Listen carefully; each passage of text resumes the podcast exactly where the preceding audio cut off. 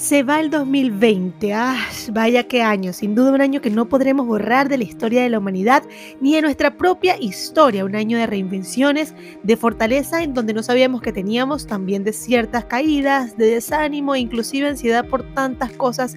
Pero ante todas estas circunstancias siempre habrá un motivo para detenernos, cerrar nuestros ojos y decir gracias. ¿Y sabes a quién?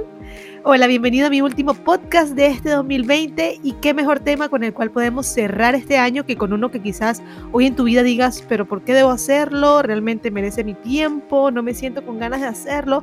Si eres una de estas personas o no, continúa escuchando y juntos descubramos cuán importante es nuestro tema del día de hoy, que es el agradecimiento.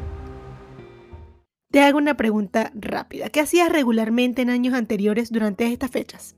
De seguro tenías la angustia de qué vas a vestir o en casa de quién ibas a pasar estas fechas tan importantes o qué ibas a hacer de cena para estas festividades o ay, el regalo de fulanito aún no lo he comprado. ¡Wow! Un desespero total que pudimos haber vivido con locura y no te culpo. Las festividades navideñas traen consigo un afán increíble de hace muchísimos años y no vas a ser ni el primero ni el último en haber pasado por esta corredera.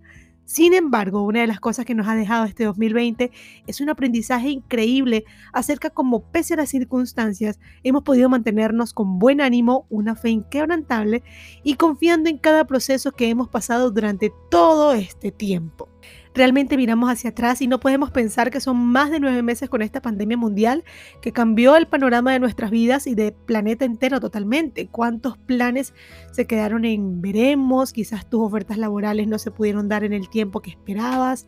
Quizás esas vacaciones que soñaste en tu vida tuvieron que suspenderse. En peores instancias, no pensabas que tendrías que esperar a este familiar que saliera de un hospital después de tanto tiempo. O inclusive, no esperabas a despedir un familiar a los brazos del Señor justo en este año. Definitivamente, de una manera u otra, a todos nos ha tocado un tiempo de procesos y sin embargo he podido ver de primera mano cómo pese a la circunstancia que podemos estar pasando, Dios sigue siendo fiel, sigue obrando aún cuando te sientes en la tristeza profunda que está muy, muy dentro de ti y si en este momento crees que no tienes las fuerzas, de verdad te digo con todo el amor del mundo que no importa lo que pueda decirte el mundo exterior, Dios no ha cambiado, sigue siendo el mismo ayer, hoy y siempre. Y tú me preguntarás, pero ¿por qué a mí? ¿Por qué me tuvo que pasar esto a mí? ¿Por qué? ¿Por qué? ¿Por qué? Y yo no puedo responder a los porqués de la vida. Pero si algo sé es que todo tiene un buen propósito y que no ha sido casualidad lo que estés pasando, sino que ha sido bajo la buena y perfecta voluntad del Señor. Respira hondo, hondo, hondo y suelta y confía en que Él está haciendo la buena obra en ti. Tú pensarás que esta servidora quizás no pasó momentos difíciles y que es mucho más fácil, por supuesto, hablar desde detrás de un micrófono de la perspectiva de alguien que no pasó nada. Pero no te adelantes, mi amigo. Todos pasamos esta gran montaña rusa de emociones que inclusive llegó a tocar algo que para mí es muy importante, que es mi hogar, ¿sí? Mi hogar fue sucumbido por más de tres largos meses en este año. Fueron momentos duros que inclusive puedo decir que Dios sigue colocando ladrillos con amor en cada una de las paredes que este terremoto emocional tocó nuestras vidas. Sin embargo, Qué bueno ha sido Dios con nosotros en poder seguir obrando pese a la adversidad, pese a los sinsabores que pueda tener en ciertos momentos.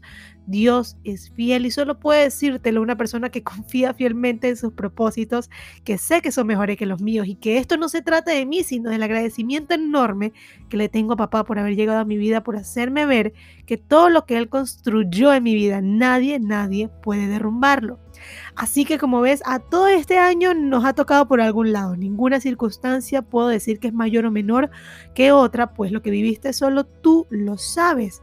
Pero te digo algo, qué bonito es poder decir gracias. Gracias Dios porque hoy estoy aquí respirando un día más, teniendo un día más de oportunidad para poder solventar ciertas cosas, para poder cambiar ciertas actitudes en mí. Gracias porque me enseñaste que solo confiando podemos seguir caminando en este sendero, así vengan fuertes tormentas en nuestra vida, solo Él puede sacarte de ella. Así que hoy te invito a agradecer porque además ser agradecidos nos hace mucho más felices y no lo digo yo, sino búsquelo en Google para que usted mismo pueda ver que es así. Aumenta nuestro positivismo ante las cosas, incrementa nuestro ánimo y mejora totalmente nuestra actitud.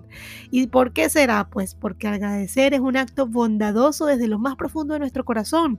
Así que agradece a tu familia, a tu esposa, a tu esposo, a tus hijos, a tus padres, a a tus amigos que han estado contigo en todo este tiempo, pero sobre todo, todo te animo a darle un gran agradecimiento a Dios porque sigue haciendo de ti una magnífica y hermosa creación. Hoy me toca decir a mí gracias a Dios primeramente por darme cada sabia palabra cuando lo busqué en oración. Gracias a mi familia por todo su apoyo, a mi esposo por su amor incondicional. También quiero agradecer a una pequeñita de apenas nueve años llamada Isabela. Porque justo antes de decirle todo este podcast, Isabela está hablando conmigo por WhatsApp y de pronto me manda una imagen que decía lo siguiente. Decía, Dios ha cerrado muchas puertas en tu vida algunas te han dolido, otras no, pero Él sabe lo que hace. Él abrirá puertas con un futuro mejor y pronto lo verás. Solo ten fe y no te dejes confiar. ¡Wow! Imagínese usted que una niña de nueve años le envíe eso. Definitivamente, gracias Isabela. Tus palabras me han tocado en lo más profundo de mi corazón y lo comparto con todos ustedes por esta plataforma que me escuchan para que vean cómo una niña de nueve años es un maravilloso instrumento de fe. Mil gracias a ustedes por escuchar mi podcast durante todo este año 2020 y por compartirlo con aquellos que más lo necesitan. Recuerda seguirme en Instagram como arroba Nayita7 y coméntame si ya diste tu agradecimiento antes de terminar este año, este 2021. Continuaremos con muchos más temas y por supuesto trayendo mensajes que sean de edificación para tu vida. Cuídate mucho, bendiciones y que tengas un feliz y próspero año nuevo. Saludos.